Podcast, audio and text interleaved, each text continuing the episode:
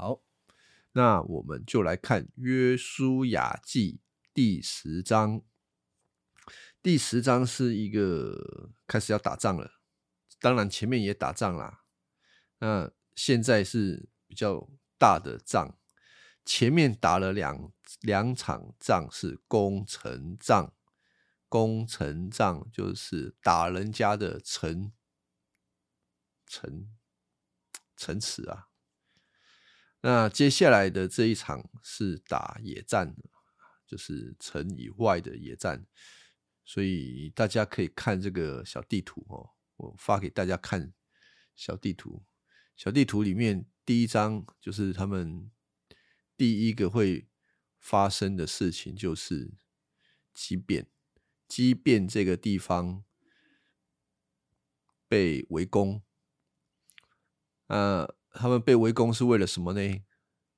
因为即便背叛他们迦南人的啦啊，原本都是迦南。同一个族群的结果，第九章他们就不论他们怎么讲，反正他们是跑去跟以色列人求和啊，用骗的啊，反正不管怎么样，他们就求和嘛。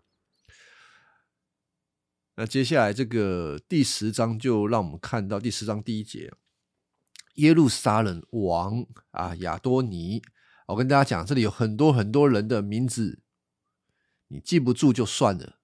啊，这个记不住就算了啊。重点这里有好几个王，耶路撒冷的王亚多尼听说约书亚攻取毁灭了爱城，像怎么样？像从前对付耶利哥和他的王一样，哇！啊，怎么对付耶利哥啊？把他们这个全部里面的人杀光光，两座城都被杀光光。啊，就很紧张啊，很紧张。他们得面对这个强劲的军队，即将要来扫荡整个迦南。那他可以怎么样反应呢？一个反应就像畸变人啊，我就去求和嘛。呃，拜托拜托，不要打我们啊，我们可以做你们的奴隶啊，这样就解决了，他们就可以活。那当然不可能啊，有人要来攻打你们，他们就是。转过来反抗啊！但知道这个以色列人啊是很厉害的，他们的上帝很厉害，很厉害，可以让一整国的人居然可以跨过红海这样子走，有这种神机骑士啊！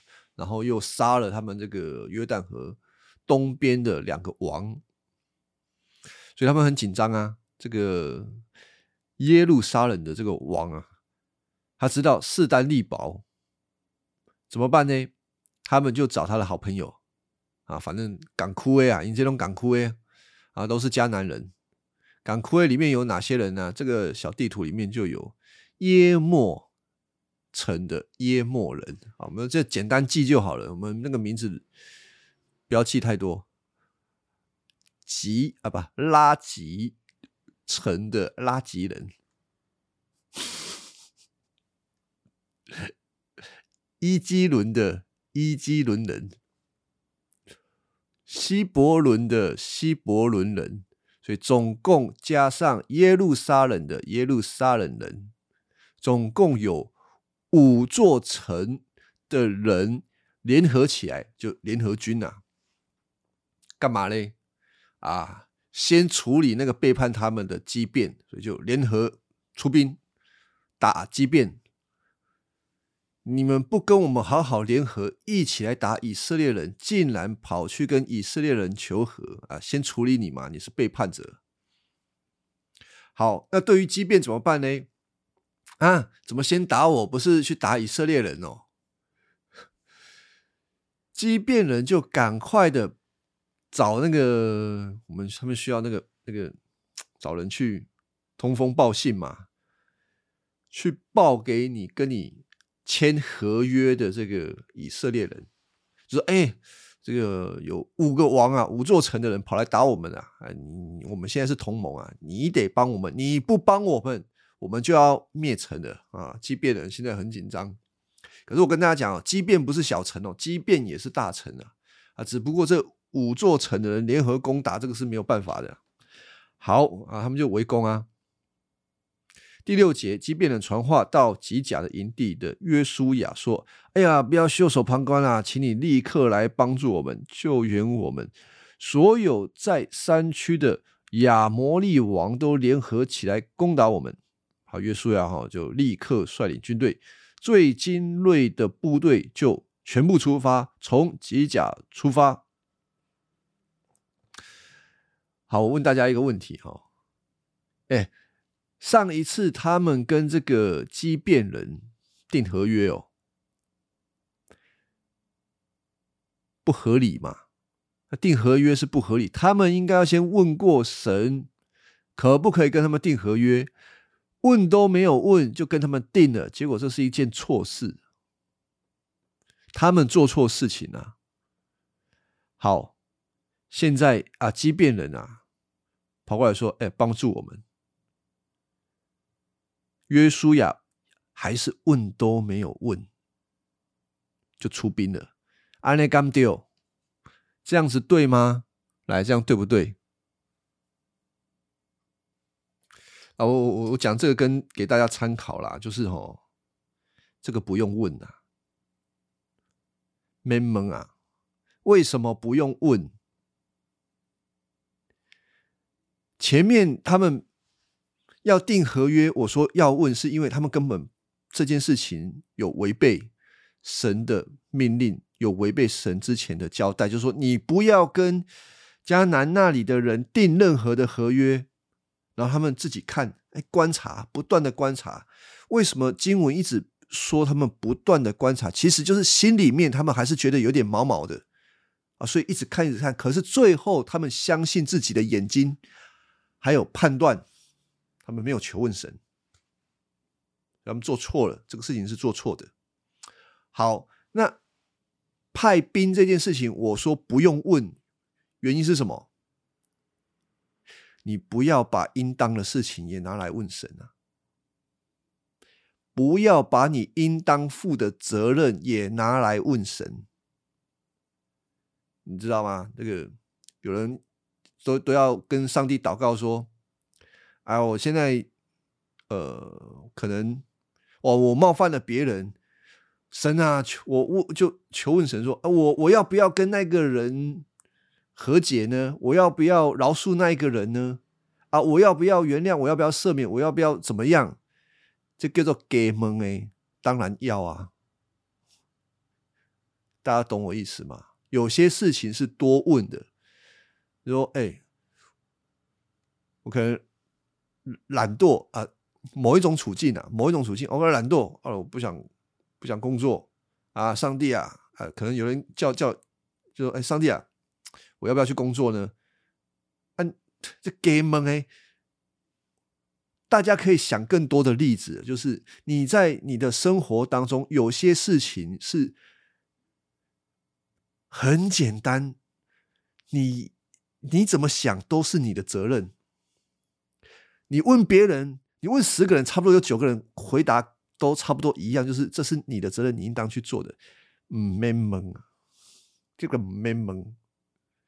当然，你还是需要祷告。有时候你可能会紧张，你会有软弱或者特殊的处境，你需要祷告，求神给你力量是要的。但至于要不要这件事情，出于你的责任。啊，是不用问，你得做。那你要祷告，就是神加添力量给你，帮助你，而不是问要不要。回到这个经文里面，约书亚跟这个畸变人就已经定了合约啊，啊，定了合约，人家要求助 来帮助我们，不然我们会被灭了。人家来投靠你了，然后现在约书亚说 啊，等一下，等一下，等一下，啊，你你们现在很紧张，是不是？让我先来求问耶和华神，你不觉得这个是讨卡吉康吗？我们很难在这个事情上面直接找出一个统一放诸四海皆准的准则，好像每次都这样子。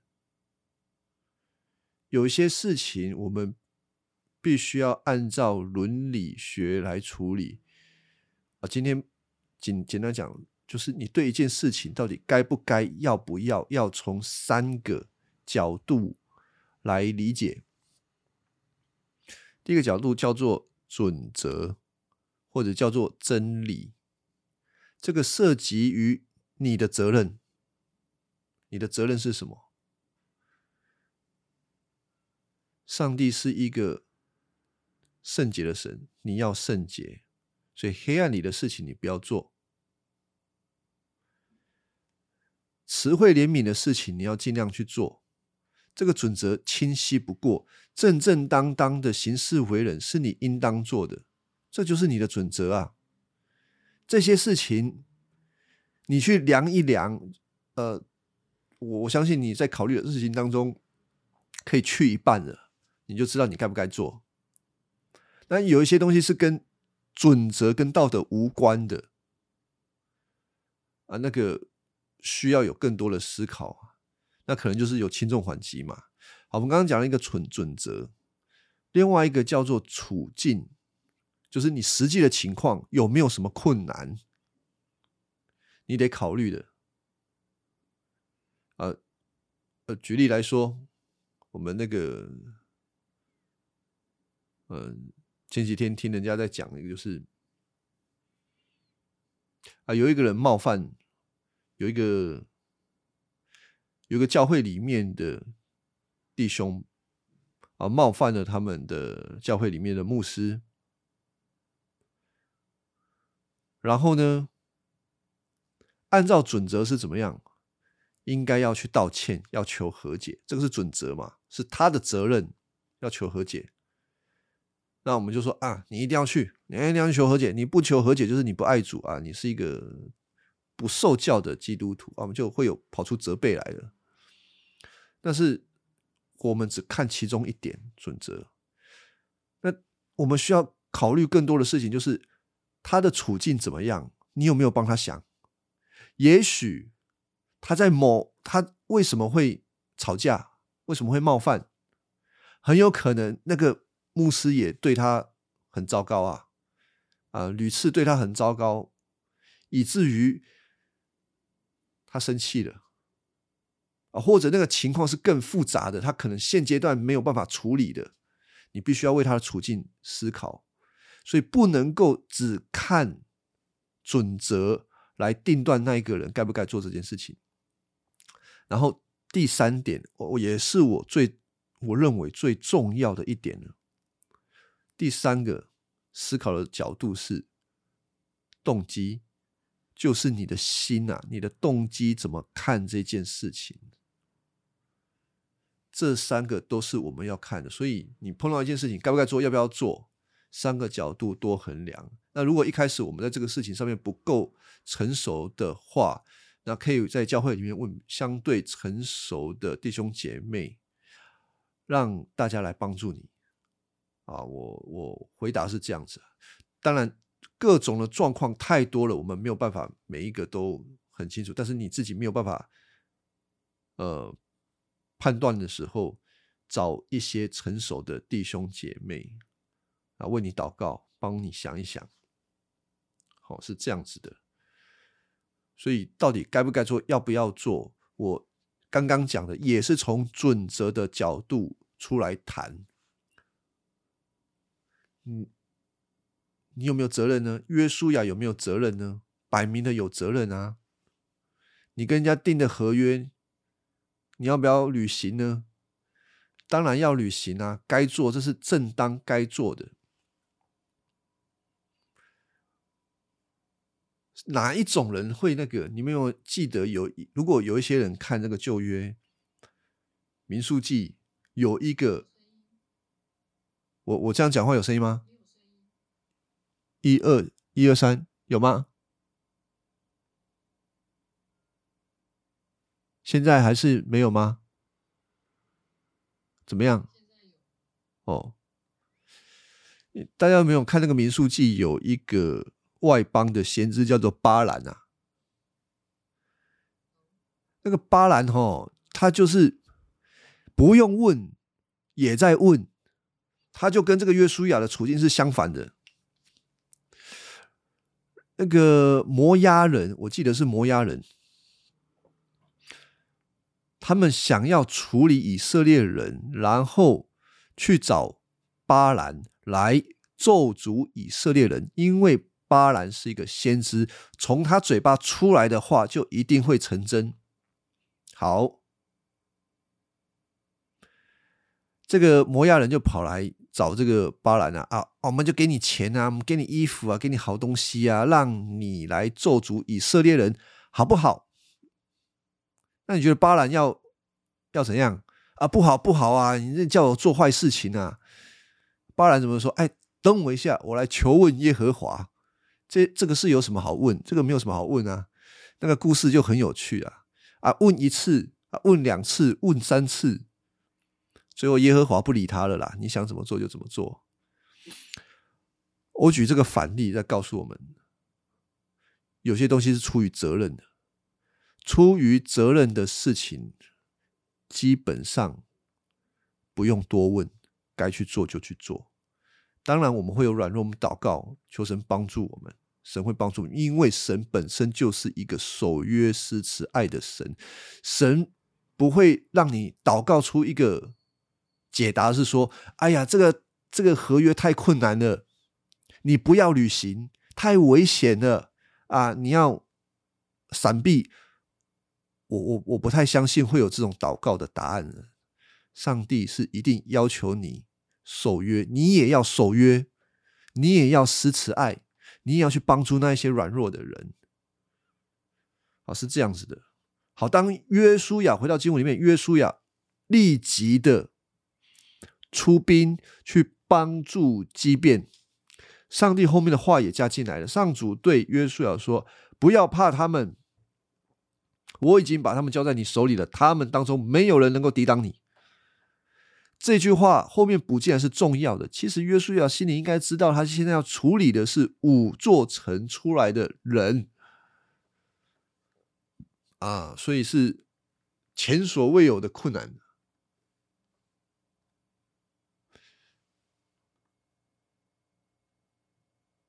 好，前所未有的困难。约书亚啊，就听到上帝的话。这句话就是应许，应许给约书亚的，以至于约书亚在前行的时候，呃，他可以勇敢，他有信心，他知道他所做的是蒙神祝福的。好，约书亚率领军队就从晚上就去了，他没有单言，机甲到机变，突袭亚摩利人。上足时，亚摩利人一看见以色列军队，就惊慌失措。以色列人在机变，以色列人在机变，杀他们，追击他们到伯和伦的山崖口，又向南一直追到亚西加汉马基大。当亚摩利人被以色列军队追赶，逃向崖口的时候，上主一路降下大冰雹，打死他们，直到亚西加。被冰雹打死的人，比被以色列人军杀死的还要多。啊，从这个战争来看，啊，《约书亚记》的作者他想要强调的是，这场战争是谁打赢的呢？是上帝打赢的。上帝用冰雹。K 死他们的比他们杀的还要多，上帝使他们的心融化，使他们没有能力作战。所以哈，耶和华是战争的神，战争的胜败在他的手中。好，第十二节是一个很有趣的经文。呃，十一节已经把这个描这个这个战争描述完了，我们要切开来。十二节是一个。重复性就是重叠性的经文，他在从头描述这个战争发生了什么事情，就是这个重战争上主使以色列人战胜亚摩利人那一天，约书亚在以色列面前，以色列人的面前祷告，向上主祷告。所以那个处境是什么？打战打打仗打到。一半，约书亚把手伸起来，那个假想伸出来，就是开始祷告，在众人面前祷告。他说：“太阳啊，停在基变上空；月亮啊，只在亚亚轮毂，雅雅轮毂。”好，发生什么事情呢？太阳就停住，月亮也不动了，一直到以色列打败仇敌。啊，这个事情就记在亚萨尔书上。太阳停在天空，整天没有下去。上主听人的话，以前没有像这天，以前没有像这天这样的这一天，以后也不会有。上主为以色列人征战。好，这个这个祷告到底是什么？我们按照字面上面来看，就是打仗到一半，约书亚在杀敌，杀了一半，发现时间不够，杀不完。上帝啊，把太阳停住，我要有足够的时间来把仇敌杀光光。那这段经文就会有很多问题啊，所以整个日月停住，地球停止转动吗？真的是这样子吗？啊，这个经文吼，在教会当中有许多不同的解释。那我先跟大家讲，我不会说哪一个解释一定是这样，但是我会告诉你，我我认为的解释是这个。那大家可以参考，但每一个解释一定都有他的呃看法。那我们都保持尊重，是这样子。那有什么解释呢？这个太阳停住啊，第一个解释就是停住啊，就真的停了。上帝是创造宇宙的神，他要宇宙停住就停住啊。当，我们相信上帝有这个大能哦，我我完全相信上帝有这个大能。这个不是困难的事情了，是我们。被受造者的这个这个理解能力啊，经验没有那个没有没有办法想象，停住就停住。那当然有一些那个科学家，那个今天的人就想，怎么有可能？如果这个宇宙当中啊，太阳停止转动，不再绕地球转了，那会造成生态上面的问题，就是。很多了，那种那种科学的事情，我不要谈太多。就是你如果一停吼，整个自然界的运行会出出状况，会出问题，怎么有可能会停？但我我也不想从科学的角度回应这件事情。我一样讲，上帝有创造的大能，这个事情对他而言是困难。如果他要停，又不破坏我们整个自然系统，不困难啊。有什么好困难？这个没有什么好矛盾的。你只要想，上帝是创造者，他有绝对的能力。好，这是第一个，就是停了，真的停了。第二个是什么呢？第二个哈，约书亚在谈的太阳啊、月亮啊，就是一个代表，代表的迦南的神，有太阳神，有月神。当约书亚说太阳啊止住，呃，月亮啊止住。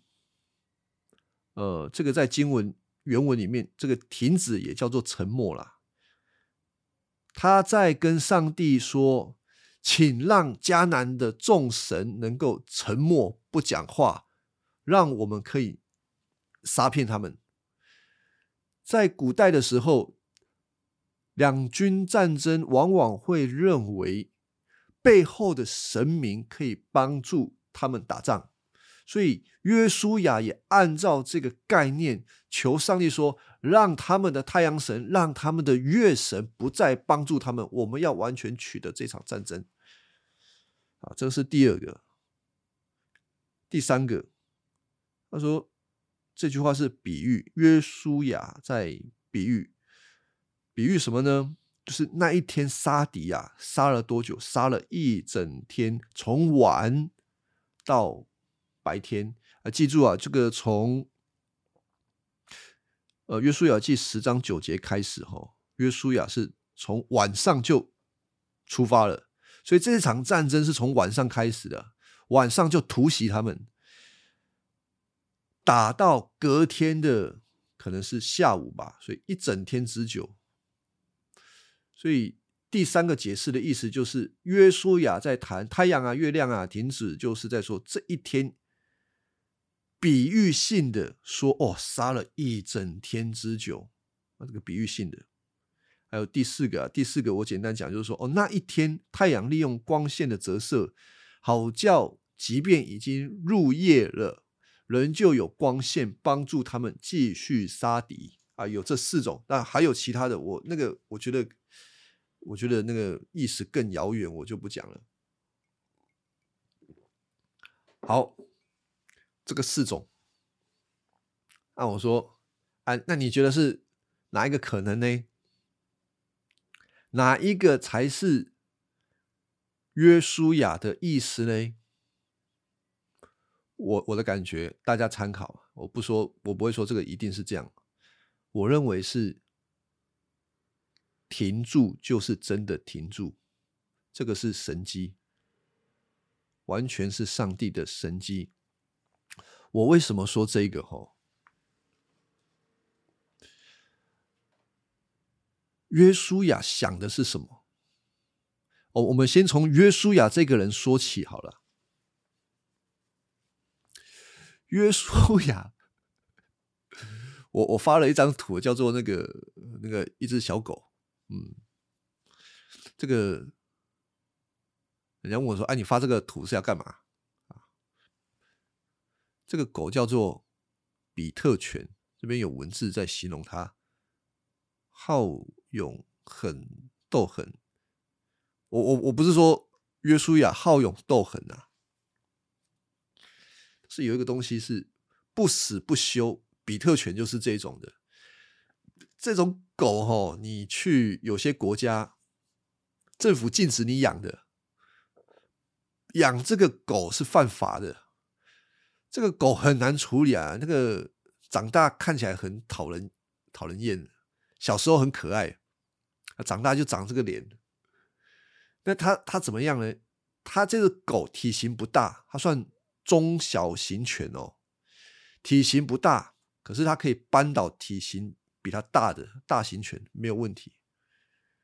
在于它的那个，当它得到一个命令。一个指示，碰到一个任务，攻击，他就攻击到底，他不会停的，而且他很耐痛，他被咬受伤，然后他无所谓的，他就是不达到目的，他不会停下来，呃，这是这种狗的特性啊，大家应该也知道，我我就是把这个狗啊。有点类比成约书亚，约书亚这个人啊，他很耿直，他很耿直。你从他年轻的时候你就知道他很耿直啊，对的就是对的，错的就是错的。那也造成他这个人，嗯，我说这种人他在军队里面会不会说他很好用？以前摩西叫他干什么，他就干什么，他就是听命行事。神叫约书亚，你要遵从我的命令，他就遵从上帝的命令到底。他不是一个创新的领袖，他不创新的，他跟摩西不太一样，他反而是你告诉他说，上帝要什么，他就去做。他要你遵从神的律法，不偏左不偏右，他就一生不偏左也不偏右。他是这样子的人，所以当约书亚出发往畸变的那个地方去的时候，神对他说：“敌人已经在你的手中，我交给你了。”对约书亚而言，就是我就是要清算完毕，我要完成神所给我的任务。我们要注意。应许跟责任是互相依随的。人的责任不可能离开上帝的应许。上帝的应许也就等于是他给人的责任。上帝说：“交在你手里，你就是得去把他们清灭，啊，扫扫扫尽就对了啦。”所以约书亚就去出发，他得完成命令了。可是约书亚他的敌人有多多呢？啊，也许是他们的五倍啊！哦，我我我认为我评估五倍不会太夸张，应该挺保守的。为什么？因为约书亚他说他率领全军，我不知道全军到多少，可能只是一个形容词。他得率精锐部队去赶。你要连夜赶，你不可能真的连，你就是得最精锐的出发。好，就算是全军好了，人家是五座城，人家也是倾覆一切要攻打即便。我认为一比五啊，挺保守的。约书亚要有足够的时间才能够达成命令。五座城的人，他一刀一刀的杀，哎，这个也要时间啊！一刀死一个，哎，你也要时间啊！约书亚最担心的就是时间不够，没有办法这个灭尽敌人。好，所以打着打着，虽然神也帮助他们，约书亚要的是。如何在有限的时间里面完成上帝的命令？他祷告，太阳停在基边上空，月亮停在亚亚龙谷，呃，是这样子。约书亚从这样的一个心态发出祷告，上帝听约书亚的祷告，在于什么呢？在于约书亚勇敢，在于约书亚听命，要顺服于神，在于约书亚是要完成上帝应许的任务。这两件事情是相辅相成的。约书亚的祷告是为了上帝的命令跟任务啊，上帝应允他，就停了。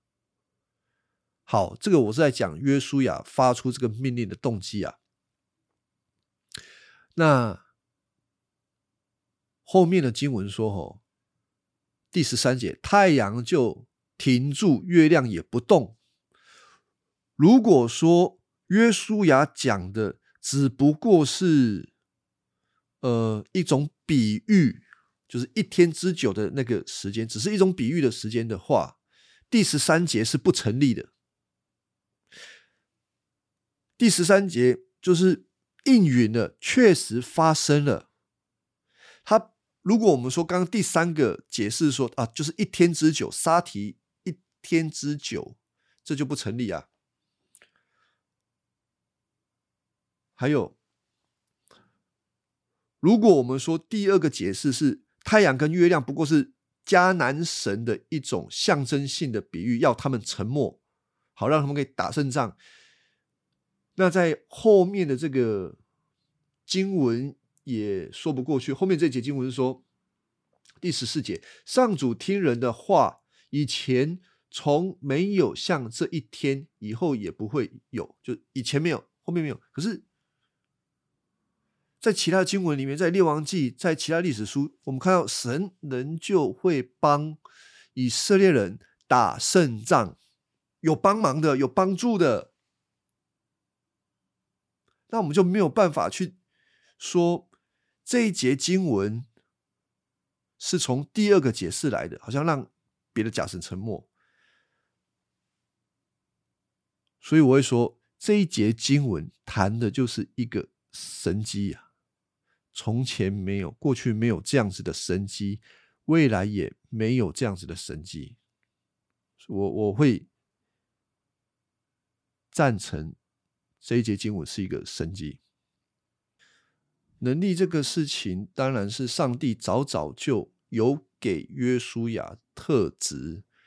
约书亚是上帝所设计、所创造的，但是这个特质不是说一出生就不用开发、不用训练，他就一出生就顶天，不可能。约书亚从年轻的时候就跟随摩西，他看着摩西怎么带他，这些事情都在训练约书亚，所以。作战的天才不是一下子就有了，你看大卫也是啊。大卫击败歌利亚不是一个偶然，就是他运气好，或者是上帝与他同在，他就对上帝与大卫同在。但是他用那个甩机轮这件东西，他在这个事件之前是不是就已经很熟练了呢？他在这过去之前，是不是就常常跟野兽打架呢？我会从这个角度来看，所以没有一个人的天赋，不应该说天赋啊，就是你看到这个人已经长成这个样子，很令人羡慕的恩赐，你想要他这个样子吗？我们说你要祷告求神给你，同时你得付出努力。你得付出时间，不然这我大家都不用努力啊！大家每天都在祷告就好了。祷告给我最聪明的头脑，干什么？去赚钱。所以我的看法是这样子：你要要长出什么东西，你都要祷告求神帮助你，同时你也要努力。啊，每一个努力都是你得努力出力出来的，他绝对不是轻松来的。所以约书亚早早就被训练、被预备了，他预备了他几年啊？二十年吧。哦，我我我看一下哈，预备了他几年？约书亚可怜呢，你看圣经里面的这些人，很伟大的。预备的时间都超长的。约书亚做探子的时候几岁？四十岁，四十岁就差不多 比我哈跟我这样差不多。我觉得自己最强壮的时候，呃，就是做做探子。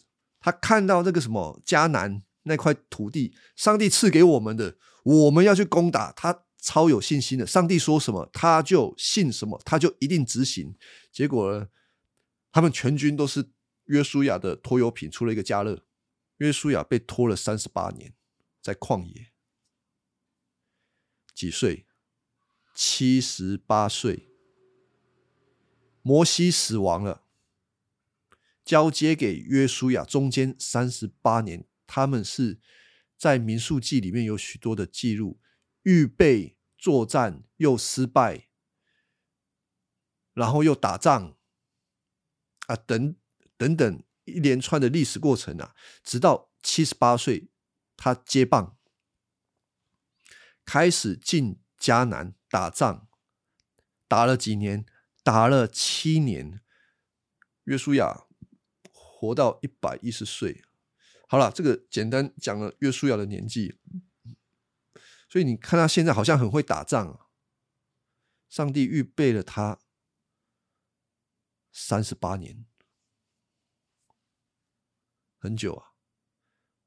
上帝预备摩西多久？四十年啊，都是这样子。上帝预备雅各几年？预备那个约瑟几年？二十年，都很久。因为我们看圣经的时候，咻一下过去了。嗯，没有每一个人，你到天堂的时候问他们啊，他们可以跟你分享那个过程的血泪史啊，啊，就是这样子。好，所以约书亚记，我们刚刚看了他们这个这什么打打打打仗打完啊，有几个看点哦。啊，我们我们把后面的第第十章把它看一下哈。他们就打赢了这个第十五节，十章十五节，这是以后约书亚率领军队回吉甲营地，亚摩利地区的五个王就逃跑了，躲在一个马基大的山洞里，这个山洞可能很大。有人发现他们，就向约书亚报告：“哎，他们这个五个王躲在这里。”约书亚就说：“把大石头滚起来啊，派人看守，先不管这五个王。然后呢，干什么？继续追击。你看哦，约书亚是不管王躲在哪里呀。”继续追击敌军，为什么他会有这样子的决策？不简单。我想有一些人看到王躲在哪里，先把王抓起来，先处理王。为什么呢？你抓到王等于是一种荣耀，哎，你提前的预告你是战胜的。约书亚看的不是这个。洞口封起来，晚一点处理。我们要杀光他们，他就是要彻底的、彻底的执行上帝的命令，先打仗再说。所以，看他，他继续打仗。二十节，约书亚和以色列人毫不留情的击杀他们，只剩下少数人进城里没有被杀掉。二十一节，这以后约书亚率领的。民军民都平安的回到马基大营地，就打完之后才回到这个洞口，说：“滚开洞口的石头，把五个王带出来见我。”于是他们把洞口打开啊，这个五个王啊，耶路撒冷王、希伯伦王、耶莫王、拉吉王、伊基伦王啊，带到约书亚面前。约书亚召集所有以色列的人来干嘛？吩咐那些跟从他们去打仗的军官，用脚跺在五个王的脖子上，干什么？啊，他们就照办了。干什么？这是在干什么？胜利啊，夸胜啊，这个是很重要的啊。我我我希望，呃，弟兄姐妹，你不要觉得这个地方很好像很残忍还是什么，你不要这样想啊。打仗的时候是残忍的，他们。你一边打他们，你也会有弟兄死亡。还有，你不要为这些敌人留任何的怜悯。哎，我这个简单讲啊，你神没有要以色列人怜悯这五座城的人，你就不要怜悯。你的怜悯，你可能自以为高过了神。人有的时候会自以为你比上帝还要怜悯，没有，上帝要杀灭他们，就是要杀灭他们。原因是什么？原因是迦南人的恶贯已经满盈，他们已经坏到极处，无可救药。还有是他们主动出击，以色列人也必须要保护畸变人。呃，出于这一些伦理上面的考虑，他们必须要杀灭他们。好，约书亚要军官做这件事情干什么呢？对于军官而言是一种激励，把荣耀分给他们的军官。约书亚没有独揽战胜的荣耀，你知道，把王践踏在他们的脚下。就是一种荣耀的象征。我们是赢的，我们是要夸胜的。哦，是这样子。那个大家可以来看几段经文啊，我我翻一下比较快啊。呃，《生命记》《生命记》的三十三章二十九节，《生命记》三十三章二十九节。好，以色列啊，你是有福的。谁像你这蒙福、蒙耶和华所拯救的百姓呢？帮助你，他是你的盾牌，是你威荣的刀剑。你的仇敌必降你，你必踏在他们的高度啊！你会得胜的。上帝就是要你要以色列人得胜，这五个王用脚践踏他们。还有什么？来，我们来再看另外一段了，诗篇一百一十篇一百一十篇第几节？第一节，大卫的诗。耶和华对我主说：“啊，你坐在我的右边，等我使你仇敌做你的脚凳啊！你得，你得把仇敌践踏在你的脚凳上面啊！为什么圣经会用这种践踏的这个？但唯一践踏的是什么？这边谈的其实是我们的救主耶稣基督，他践踏了仇敌。什么仇敌？撒旦是那个真正的仇敌。”践踏他的头，使他死亡灭亡，要踏他的头啊，要回戏啊！真正的践踏是耶稣践踏撒旦，但是在整个历史当中，神要以色列民，神要他自己的百姓也做类似的事情，但那个是不是一个最终的，不是最终践踏仇敌的事情呢？人做的是有限的、不完整的。约书亚记里面，我们回到一个比较大的画面来看的时候，整个迦南地住了一群一群不是属神的人，一群罪恶的人，罪恶败亡的人，他们一定得被践踏，完全的驱赶于。驱赶离开这个迦南地，因为迦南地要成为圣洁国民的土地，所以一定得洁洁净，全部洁净，那些其他的全部要赶光光，所以要践踏他们。这也，呃，某种程度，呃，这个叫做类似啊，就是类比。亚当在伊甸园时候应当做却没有做的事情。亚当在伊甸园的时候，他应当践踏那一条蛇。大家想到创世纪第三章的时候，神对亚当说：“所有一切在地上爬的，你都要管理，你得管那一条蛇的。蛇就是爬着，你得管它。亚当，你有没有管它？”你没有管那条蛇，你让那一条蛇不但肆无忌惮的在那一个园子里面爬来爬去，他还对人说话，引诱你的老婆，你纵容他。亚当没有完成这件事情。呃，补充一下这个神学啦，这个大家想伊甸园最早的伊甸园类比这个迦南地。是一个新的伊甸园，我们有一个最终的伊甸园，就是新天新地，上帝的国度，最终的伊甸园，新天新地啊。现在呢，我们在末世啊，就是我们又不是生在京东，我们在那个台湾啊，我们有这个园子吗？有哦，教会就是了，教会就是我们的伊甸园，就是我们的国度啊。这个是一个。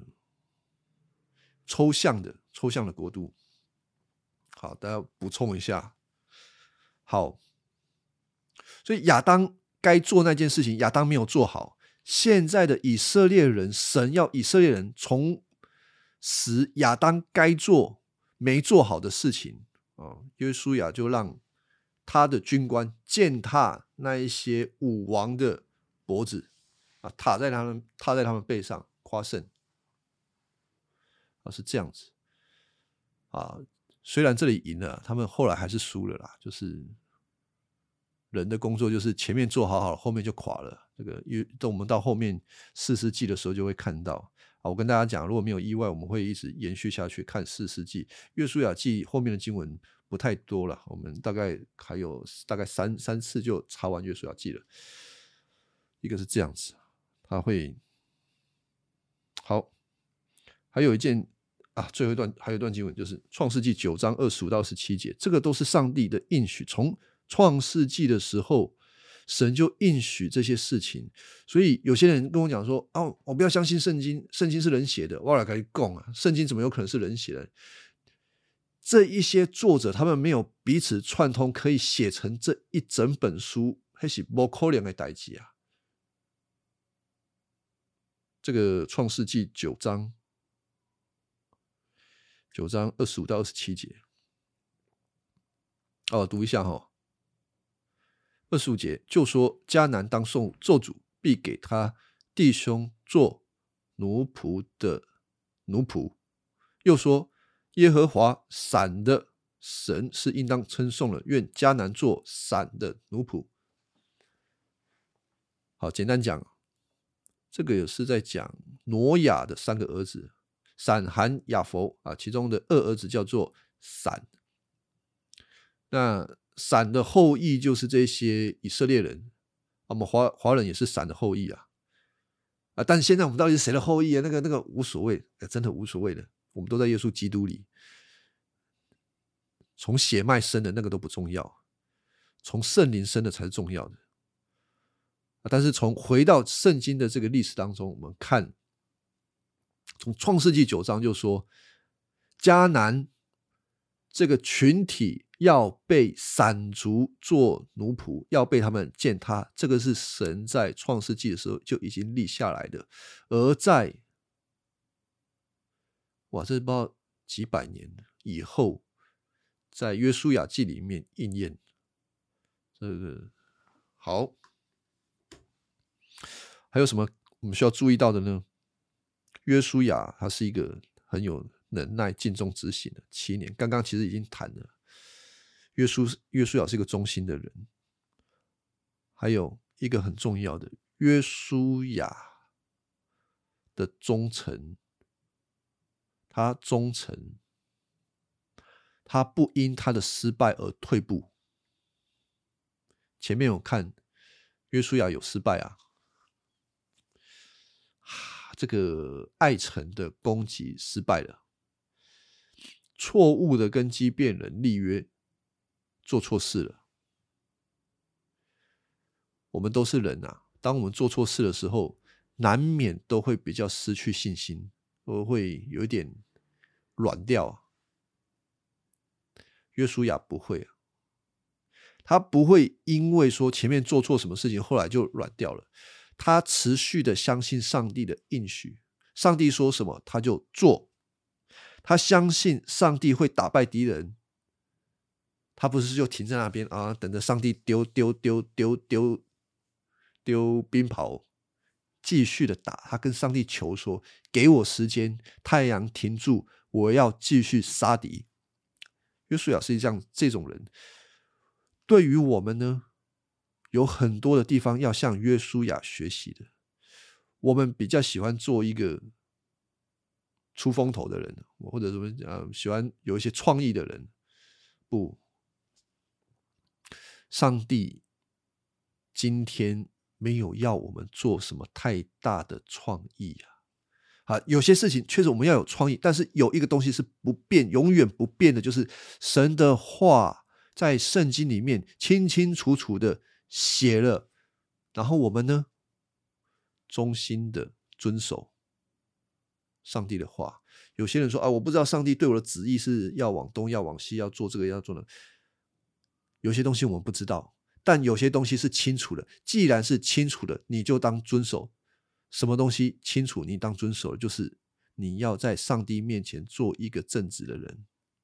这个东西再清楚不过了，这个不用问，而是祷告说：求主帮助我们在你面前可以做一个正直的人，倚靠着你，时常倚靠着你。